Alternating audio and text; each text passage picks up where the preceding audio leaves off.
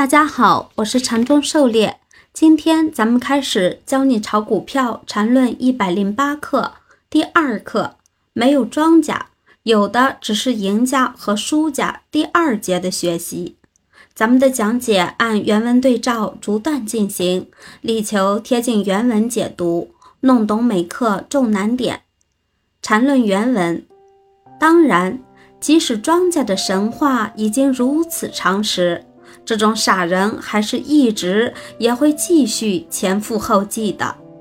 而正因为这种傻人如此的多，猎人打起猎来才能收获丰富。看到越摆庄稼谱的猎人就越高兴，反正这类型的基本在市场上混个几年就基本尸骨无存了。狩猎解读。庄家想要大幅拉升，就得绝对控盘，而绝对控盘的风险就是没有对手盘，没有成交量，无法出货。因此，很多庄股都是拉升几倍，然后来几个一字板跌停，看起来相对高点低了不少，后续才进行出货。当然，也有一些是资金链出问题的，高位崩盘的也有。因此，对于拉高的庄股要回避的，否则一旦开杀，根本就没有出逃的机会。当然，庄股识别起来也很容易，从日线和十分图上都可以进行有效甄别。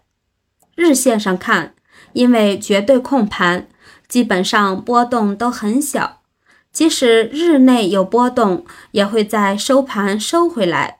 所以多是小十字星，很多上下影线，如针尖麦芒，很是扎心。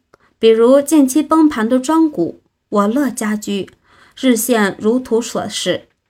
再看十分图，特征也很明显，经常突然拉升，然后一点承接都没有。所以十分图上很多小尖尖，十分走势很刻板，半天都没一点动静。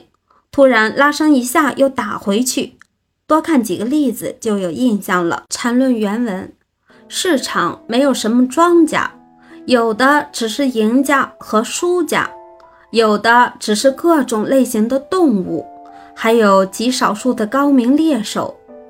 市场就是一个围猎的游戏。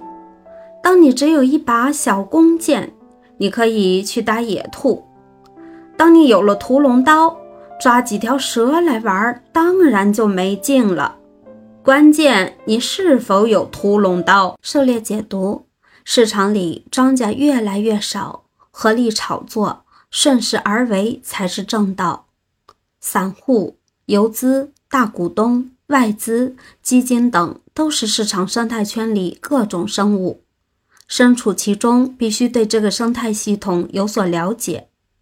有多大能力办多大事，做自己看得明白的票，赚自己能力范围内的钱，剩下的就是不断提高自身能力，扩大自己的狩猎范围。